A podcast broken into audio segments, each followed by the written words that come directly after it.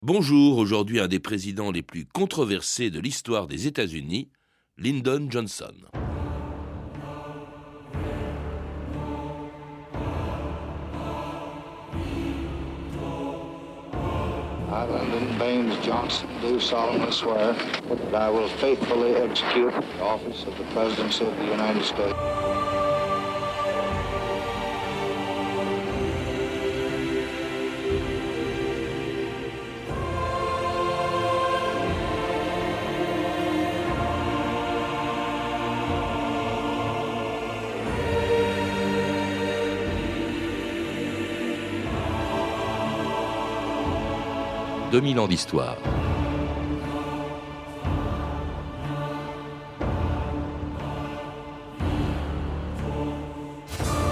Aucun président américain n'est entré à la Maison-Blanche dans des circonstances aussi dramatiques. Le 22 novembre 1963, c'est dans l'avion qui le ramenait de Dallas à Washington qu'à 14h38, Lyndon Johnson prêtait le serment qui faisait de lui le 36e président des États-Unis.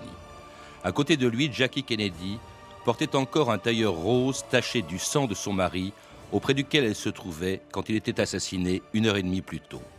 Dans le monde entier, bouleversé par la mort d'un des chefs d'État les plus populaires du XXe siècle, on se demandait alors qui était ce vice-président américain qui vivait depuis trois ans dans l'ombre de Kennedy et ce qu'il allait dire le 28 novembre 1963 en prononçant devant le Congrès son premier discours de président des États-Unis.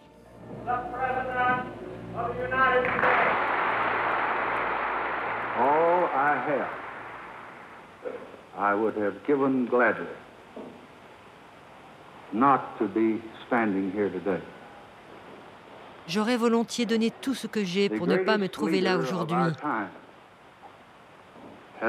Le plus grand dirigeant de notre temps a été abattu de la façon la plus vile qu'il soit. Today, John Fitzgerald Kennedy Aujourd'hui, John Fitzgerald Kennedy est toujours vivant grâce aux réalisations qu'il laisse derrière lui.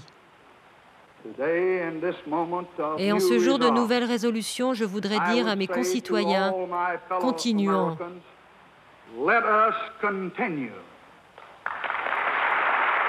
Jacques Porte, bonjour. C'était le premier discours de président de Lyndon Johnson dont vous venez d'écrire la première biographie euh, en français. Johnson dont on retient surtout bien sûr les circonstances dramatiques dans lesquelles il est entré à la Maison Blanche et puis aussi la guerre désastreuse dans laquelle il a entraîné les États-Unis au Vietnam, si bien qu'on a oublié au fond tout ce qui aurait pu faire de lui un grand président, et même, dites-vous, un des plus grands présidents des États-Unis, malgré le Vietnam Absolument, oui, parce que si on remarque euh, les réformes qu'il a, pour beaucoup, initiées, ou d'autres qu'il a approuvées, qui étaient prouvées par le Congrès, en trois ans, c'est des réformes qui ont bouleversé la société américaine et auxquelles les Américains sont extrêmement attachés. Pour donner simplement un exemple, quand en 2004, euh, George W. Bush avait pensé remettre en cause le Medicare, c'est-à-dire la, la, sécurité sociale pour les vieux, si on veut, ça a été une levée de bouclier dans le pays. Et une loi qui a été euh, votée à la, selon la volonté de Johnson. Exactement. Alors, été une loi, donc les gens sont attachés à tout cela. Alors, ce qui est fascinant dans, la biographie de, cet homme, en vous lisant, euh, Jacques Porte, c'est d'abord euh, aussi le parcours extraordinaire qui a été le sien. Très peu d'Américains, au fond, sont partis d'aussi bas pour arriver aussi haut que de Johnson. Et ça, ce n'est pas tout à fait exact, si on veut. Il y a quand même aux États-Unis, depuis toujours, même au XXe siècle, il n'est pas le seul dans ce cas-là. Hein. il faut bien voir que quelqu'un comme Harry Truman, Truman ou Clinton plus récemment sont des gens aussi qui étaient venus de plus bas, mmh. de très très bas, de petites villes.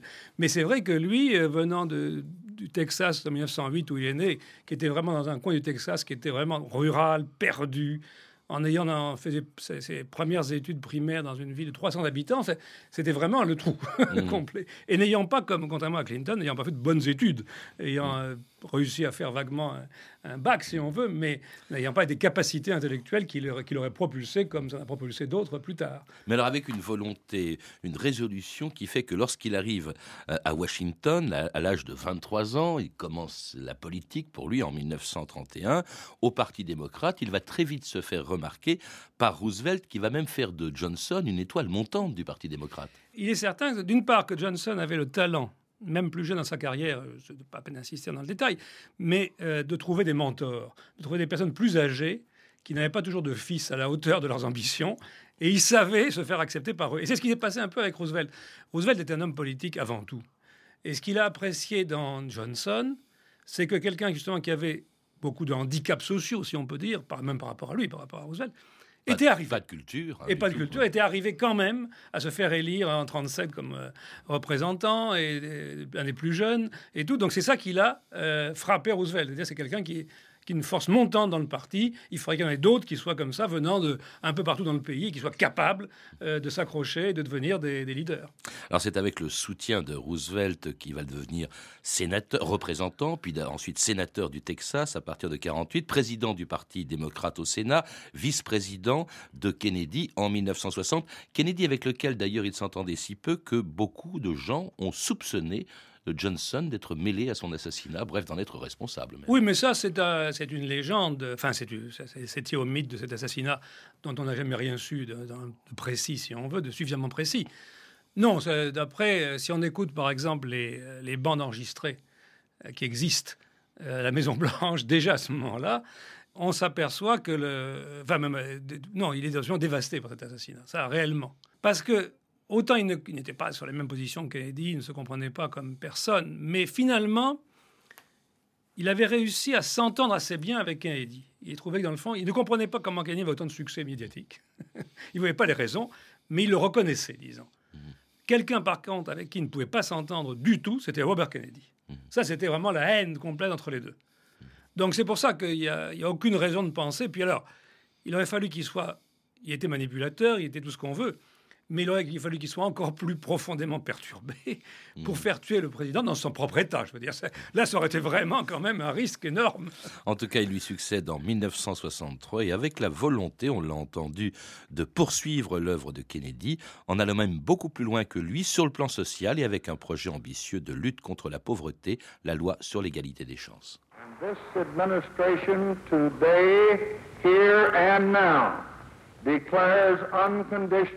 Aujourd'hui, cette administration déclare une guerre inconditionnelle à la pauvreté en Amérique. La nation la plus riche du monde peut se permettre de la gagner.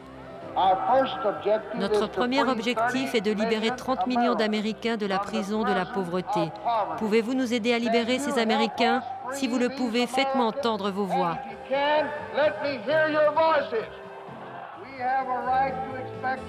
Tout homme est en droit d'espérer un travail pour nourrir sa famille, un toit pour l'abriter et des vêtements pour la vêtir. Et avec votre aide et celle de Dieu, nous réussirons cela en Amérique.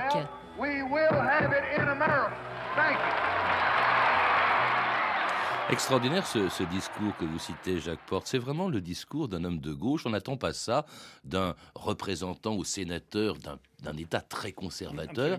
Euh, étonnant, et on n'attend pas ça d'un homme qui était euh, accusé en France d'être conservateur à cause de la guerre du Vietnam, etc. Là, c'est vraiment un discours rooseveltien. Et oui, c'est ça l'étonnant enfin de, de, Johnson. Il y a un peu de ça, c'est qu'avant, dans sa carrière de Sénat, il avait pris une posture très conservatrice pour correspondre à ses électeurs, en fait, essentiellement et on peut penser, je suis arrivé à penser quand même qu'il était sur le fond ce qu'on appelle aux États-Unis un progressiste, pas un socialiste, mais un progressiste, donc favorisant le progrès social, et qui finalement, euh, poussé par, euh, à la fois par la mort de Kennedy, à la fois par le mouvement social, à la fois par la découverte par Harrington euh, dans les fin des années 50, qu'il y avait des pauvres aux États-Unis en nombre considérable, qu'il y en avait 20% à peu près, et c'est à ce moment-là, c'est à cette époque-là, début des années 60, qu'était créé le seuil de pauvreté, qui été ensuite évalué en fonction d'évasion. Et là, il s'en est rendu compte, vraiment rendu compte personnellement. Et il était persuadé aussi, et il le dit bien dans ce texte, mais ça, il était persuadé des capacités des États-Unis de surmonter tous les problèmes, finalement. Et donc, euh, on attaque la pauvreté, on le fait sur le mode de la guerre parce que ça mobilise les gens, etc.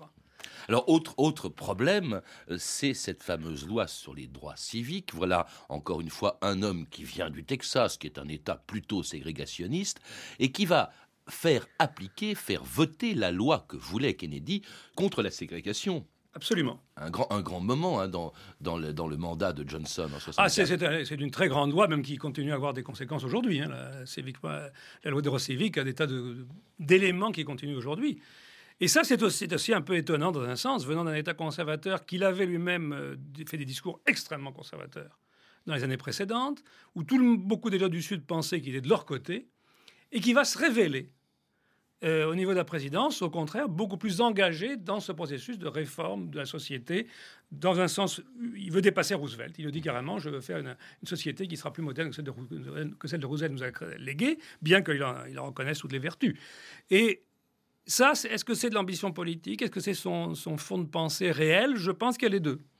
C'est de faire quelque chose que, qui soit remarqué par tous les Américains et qui soit en même temps marque son nom aussi dans l'histoire, si on veut, comme un président qui a réformé le pays. Et en ce qui concerne les droits civiques, cette lutte contre la ségrégation des Noirs, il va même plus loin que Kennedy en faisant en sorte qu'elle soit appliquée. Par exemple, que les Noirs prennent le droit de vote. Ils y ont droit, mais on fait, des, on fait obstacle dans beaucoup d'États euh, pour qu'ils accèdent au droit de vote. Mais ça, c'est Johnson qui a fait en sorte. Ah, absolument. Et ça, avec l'accord de Martin Luther King qui pensaient tous les deux finalement que les droits civiques c'était très bien, et c'était même capital, il n'y a aucun doute, personne, euh, on, peut, discuter sur des points, il ne donnait pas tout, mais enfin c'était très important, mais que ça ne signifiait pas grand-chose si les Noirs n'accédaient pas au pouvoir politique. Donc s'ils ne pouvaient pas entrer dans le processus électoral en votant puis en étant élus.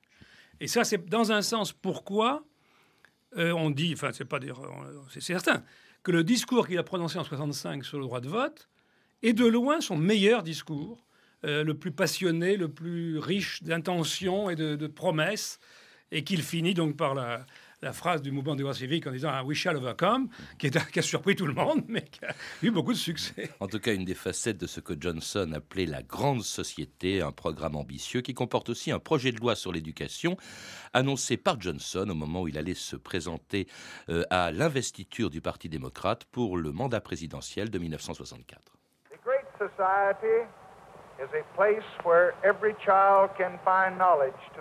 La grande société est un lieu où chaque enfant peut trouver le savoir qui enrichit son esprit et épanouit ses talents. C'est le lieu où les loisirs sont une chance pour bâtir et réfléchir, et non une cause d'ennui et d'inquiétude.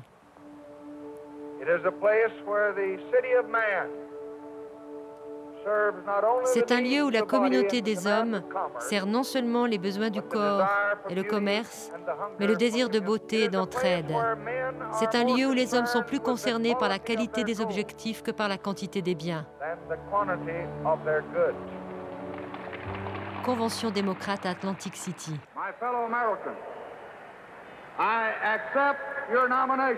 Chers concitoyens, j'accepte votre investiture. Let us be on our way.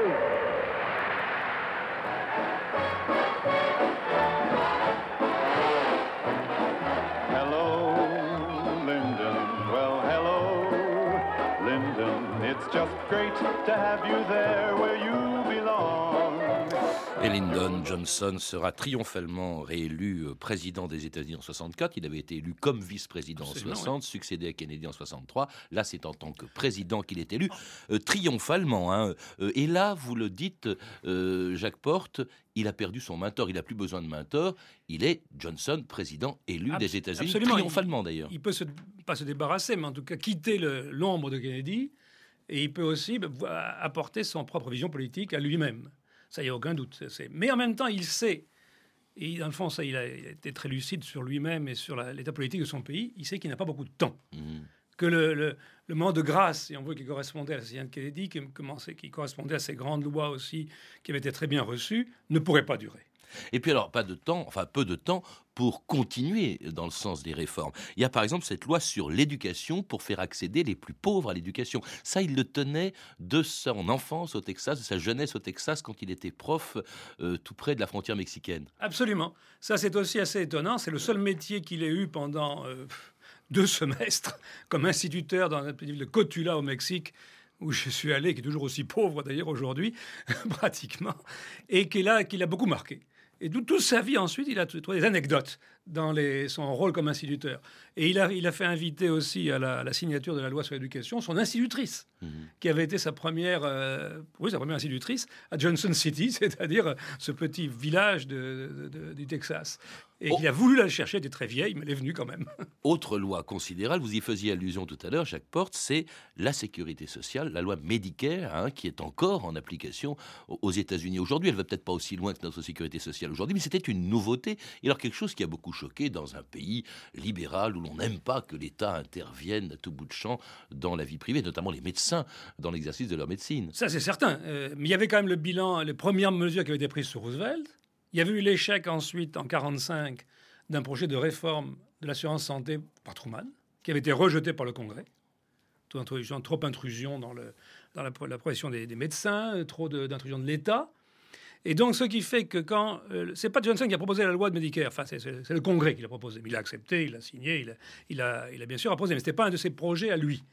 Mais le Congrès l'a proposé en sachant très bien qu'il fallait trouver un moyen, euh, et Johnson l'a compris aussi, de convaincre le pays. C'est-à-dire, Medicare s'adresse aux personnes âgées.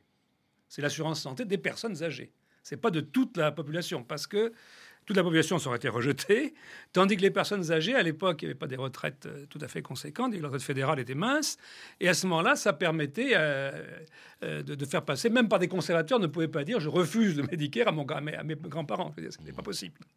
Donc là, il a pu faire passer la loi parce qu'elle était limitée aussi. Et parce qu'il est extraordinairement populaire aussi, y compris d'ailleurs en cette année 65, qui est fin 64, début 65, qui est le début de la guerre du Vietnam, déclenchée par Johnson en août 19 1964 à la suite de l'attaque d'un destroyer américain dans le golfe du Tonkin au large du Vietnam. La double attaque contre le destroyer américain Maddox dans le golfe du Tonkin, la riposte des escadrilles US contre les bases nord-vietnamiennes ont fait en ce début d'août peser sur le monde une grave menace. En informant ses compatriotes de ces événements, le président Johnson avait été très net quant à la portée réelle de ces représailles. On August 2nd, le 2 août, le torpilleur Maddox a été attaqué en haute mer au large du golfe du Tonkin. Le 4 août, cette attaque a été renouvelée. Les attaques étaient délibérées et n'avaient pas été provoquées.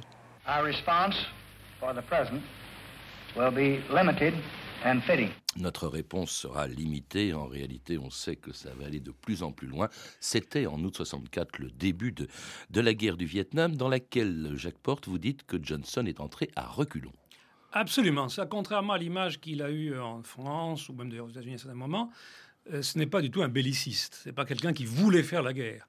Pour lui, cette, la guerre a toujours été une charge qui risquait de, mettre en péril sa grande société à laquelle qui était vraiment le, cœur de son, son projet mais en même temps qui n'a pas été capable euh, intellectuellement d'en sortir. Donc il s'est engagé à reculons et après il n'a pu plus s'en retirer. Et en reculant, oui, parce que même l'incident du golfe du Tonkin, qui est beaucoup plus compliqué dans le détail que ce qui est bien sûr dit euh, dans la presse de l'époque, hein, puisque ces bateaux étaient avaient déposé des, Vietnamiens qui étaient déposés sur les côtes de la, oui, ça, on Vietnam pas du dit, Nord. Non, effectivement, ils participaient à des opérations de commando au Nord-Vietnam. commando, c'est pour ça que les bateaux étaient là, en fait. Et même le second bateau n'a jamais été attaqué. Euh, c'était un orage apparemment, puis les jeunes qui étaient fatigués ont cru que il n'a jamais été attaqué, mais une source, euh, une fuite a eu lieu dans la presse, c'est-à-dire qu'il avait été attaqué. Et à ce moment-là, la Maison-Blanche est trouvée coincée. Est-ce qu'on dit qu'il n'a pas été attaqué? Mais à ce moment-là, on va se faire euh, dire on cache, c'est pas possible, c'est pas vrai, ils le cachent. Et à ce moment-là, ils ont continué, ils n'ont pas voulu de le nier. Donc c'est un mensonge, au départ, c'est un mensonge. D'autant plus, on l'oublie toujours, Jacques Porte, à l'époque, cette guerre, elle est populaire. L'opinion publique veut que l'on riposte contre cette pseudo-agression euh, communiste. Euh, on est en période de pré-campagne électorale pour l'élection de 64. Le candidat républicain Goldwater euh, est, belliciste à fond. Il veut qu'on intervienne au Vietnam, où il faut le rappeler aussi, d'ailleurs, c'est Kennedy qui a commencé à engager la politique des États-Unis. Donc c'est très curieux, c'est un peu sous la pression de l'opinion publique que Johnson s'engage dans cette guerre. Eh ben, oui, c'est incontestablement. C'est que d'abord, c'est le legs de Kennedy. Hmm. Quand, quand, Johnson arrive au pouvoir, il y a quand même 17 000 soldats américains au Vietnam. Il y en avait moins de 1000 quand, quand Kennedy était arrivé en 60, 61. Donc c'était quand même pas négligeable. C'était des professionnels, ça pouvait être en retiré, mais enfin, c'était quand même pas négligeable. Et d'autre part, les bases de la politique avaient été faites au Vietnam. Opération militaire contre les, les Viet Cong, contre les Vietnamiens du Nord. Donc ça, c'était déjà en place. Alors, il est certain que euh, en 64, encore en 64, Johnson aurait pu se retirer du Vietnam. Ça aurait été possible, parce que c'est peu de forces engagées, les enjeux étaient faibles. Mais ça, il n'a pas, il n'a pas jamais allé jusque-là, il ne pouvait pas le faire. Il va céder à la demande de son état-major, qui demande de plus en plus. De l'état-major, de, de, la pression de certains de ses conseillers, et de plus il est engagé, moins il peut se retirer. Mm. C'est une espèce de, de, logique infernale qui se, qui se met en place. Et provoquer de plus en plus de contestations donc, dans l'opinion américaine, impressionné par la violence des combats et la mort d'un nombre de plus en plus grand d'Américains envoyés au Vietnam. Uniforms. Now estimate approximately 3-0. Do you have inside? Over? Roger.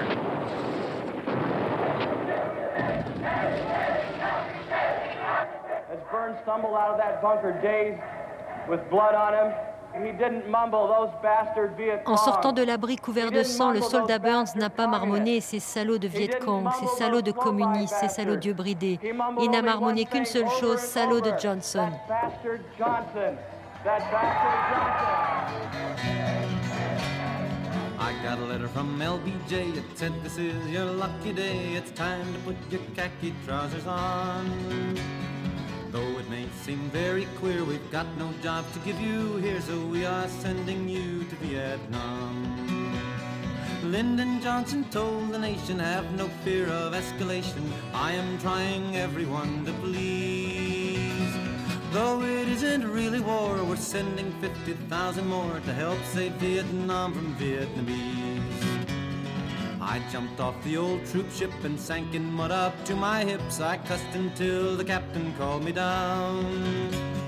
Never mind how hard it's raining, think of all the ground we're gaining. Just don't take one step outside of town.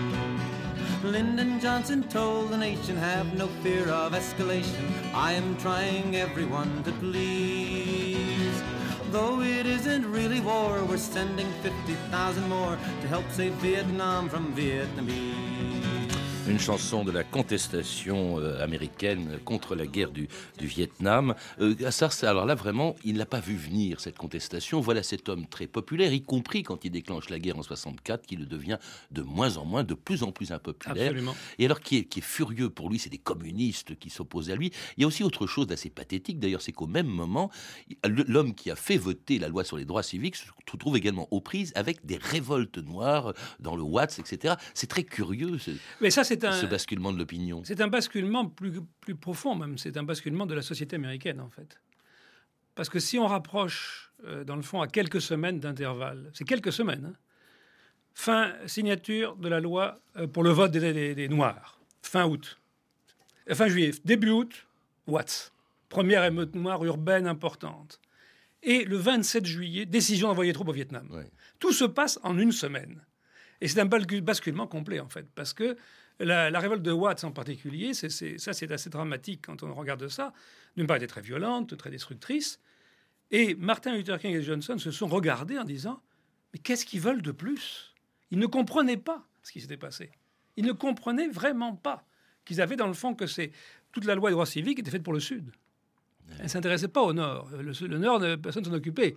Et à ce moment-là, que les, bien sûr, que les, les jeunes ou les moins jeunes de ces villes se sont dit ben, tout ça c'est bien joli, mais ça ne nous donne rien, ça, ou très peu. Mais vous le dites, en ce qui concerne le Vietnam, il est parfaitement conscient que la demande, notamment du général Westmoreland, commandant en chef euh, américain au Vietnam, qui demande de plus en plus d'hommes, euh, à partir de 65, il y en a de plus en plus, il y en aura 500 000 à la fin de son mandat, euh, il est conscient que ça sert à rien et il continue de les envoyer. Quand est-ce qu'il a pris conscience que vraiment c'était une situation sans issue? Il y a un événement que vous rappelez très important, Jacques Porte, c'est l'offensive du Tet, le Viet Cong en janvier 1968, euh, qui s'empare de plusieurs villes, presque une centaine de villes au Vietnam, et jusqu'à l'ambassade des États-Unis pendant quelques minutes, l'ambassade des États-Unis à Saigon. C'est absolument dramatique, c'est incontestable.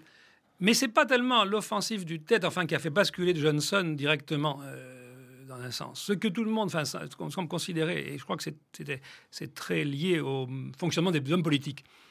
Qu'est-ce qui a frappé dans le service du tête? Bon, d'abord, c'était une opération euh, dangereuse et grave et tout ça. Mais c'est Cronkite, le journaliste extrêmement populaire, et pour, pour Johnson, qui était la voix de l'Amérique. Alors, que dit Cronkite pour la première fois? Beaucoup de gens l'avaient dit avant lui, mais il dit c'est une impasse. Nous n'arrivons pas à la victoire. Et ça, Johnson en est absolument dévasté. C'est la preuve qu'il a, a perdu le soutien des Américains. Et c'est ce qui va le pousser en mars 1968 à annoncer que pour avoir les mains libres au Vietnam, eh bien, il ne se représentera pas à l'élection présidentielle de novembre 68. I do not believe that I should devote an hour or a day of my time je ne crois pas pouvoir consacrer une heure de mes journées et de mon temps à des causes personnelles et partisanes ou à des tâches autres que celles impressionnantes de la présidence de votre pays.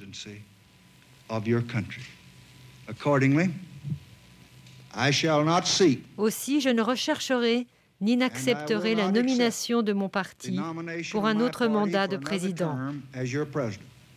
Et c'était Johnson le 31 mars 68.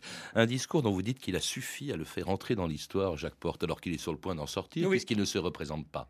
Justement, oui, c'est ça. Ça a été un.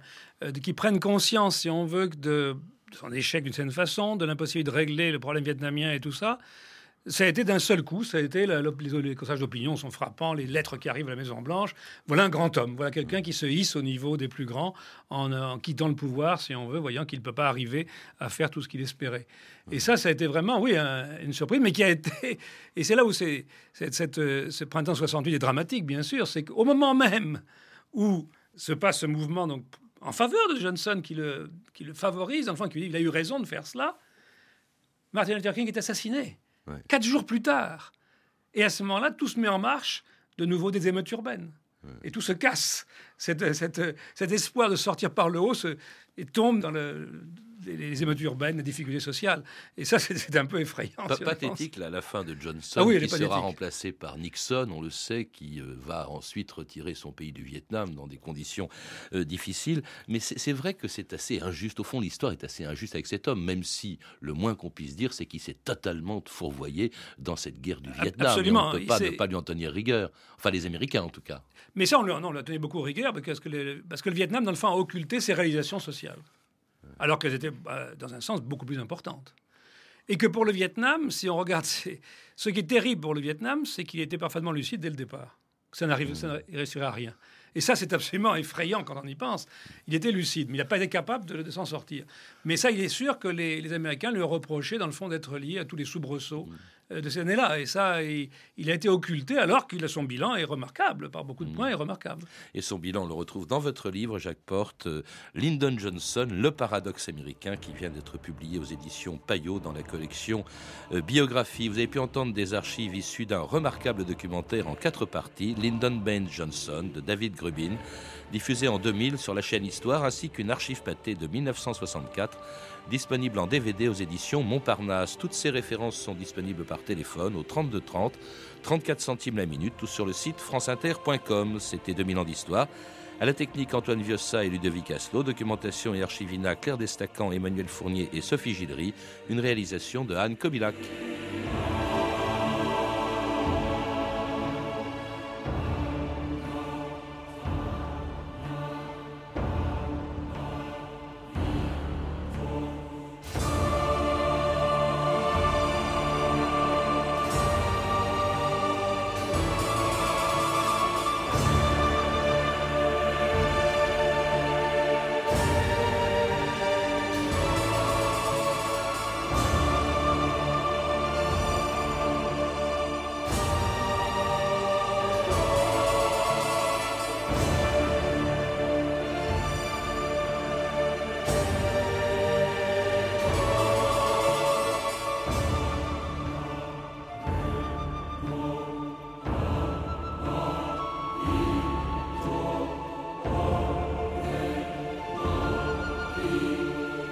C'était une émission du 19 février 2007. La semaine prochaine, dans 2000 ans d'histoire, lundi, il y a 100 ans, la révolution des ballets russes. Mardi, Valéry Giscard d'Estaing.